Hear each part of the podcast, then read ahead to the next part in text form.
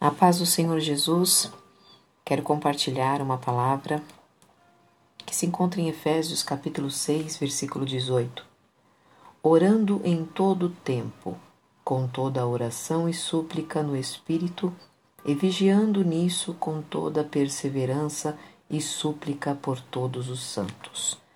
O que é a oração?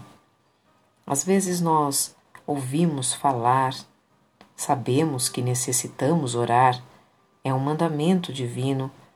Porém, qual o significado desta palavra? Orar é o mesmo que exprimir, é o mesmo que comunicar, implorar, suplicar e conversar sinceramente. É na oração que a gente expõe todo o nosso sentimento, vontades, desejos, sonhos, necessidades. A oração é um verbo de ação e conhecemos ela de uma forma superficial. Há uma frase no mundo evangélico que nós sempre ouvimos que diz que a oração é a chave da vitória.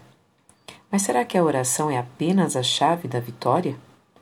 Se observarmos a palavra de Deus de Gênesis Apocalipse, a necessidade que os homens e as mulheres de Deus tiveram de estar é, diante da face do Senhor, em oração, clamando, intercedendo, buscando, suplicando, implorando, conversando, exprimindo os seus maiores sentimentos diante do Senhor, a gente percebe que a oração não é apenas a chave da vitória. Sem oração não há cristianismo bíblico. Sem oração, o que sobra é apenas um racionalismo e um intelectualismo vazio e estéril sem oração não há triunfo, sem oração não há intimidade. A igreja nasceu na oração. O dia de Pentecostes veio através da oração.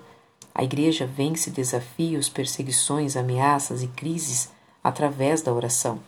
Quando a igreja ora, a terra treme, as portas se abrem e o Evangelho de Cristo avança.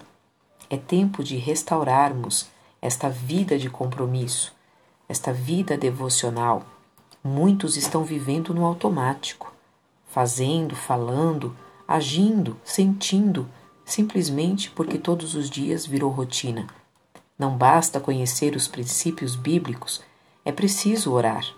Não basta ler sobre oração ou ouvir sobre oração. É preciso orar. Não basta pregar sobre a oração, é preciso orar. Por que tem tanta disputa por posições e cargos na igreja? Por que tem tanta é, dissensões, divisões e contendas? Porque está faltando entender o que significa orar. Porque há tantas brigas, há tantas desavenças nas famílias, na sociedade em geral. Porque falta essa necessidade ímpar de orar. De Gênesis a Apocalipse, a Bíblia nos ensina sobre a oração e a gente percebe um dos homens que mais se aproximou de Deus e que buscou profundamente e ardentemente a presença de Deus, ele sim entendeu o que era orar. Moisés, ele entendeu que não bastava ter as bênçãos, que não bastava atravessar o mar vermelho, que não bastava ter a provisão, mas ele entendeu que era necessário buscar ao Senhor de dia e de noite. E isso não era quando havia necessidade de pedir alguma coisa, mas isso teria que ser diariamente uma comunhão profunda, uma intimidade de profunda necessidade. Moisés orou contra a impaciência. Ele sabia que a impaciência era a porta de entrada para o pecado e para a desobediência. Ele percebeu que Arão, seu irmão, não esperou o tempo de Deus, não esperou a resposta de Deus, e por isso fez um bezerro de ouro. Moisés então ora pela impaciência. Ele orou para ter consciência, consciência daquilo que poderia agradar ao Senhor e daquilo que poderia desagradar ao Senhor.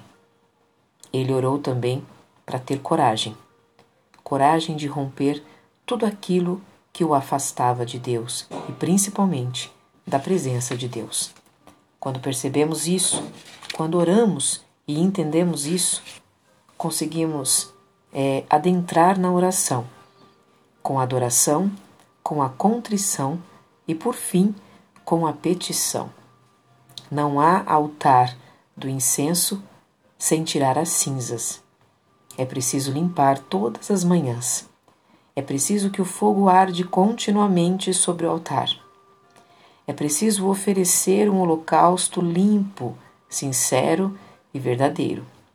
Só Deus pode transformar todos os nossos problemas e dificuldades em grandes triunfos através da oração. Que esta palavra você possa meditar e entender o que é que Deus quer das nossas vidas. Deus continue abençoando a cada um em nome do Senhor Jesus.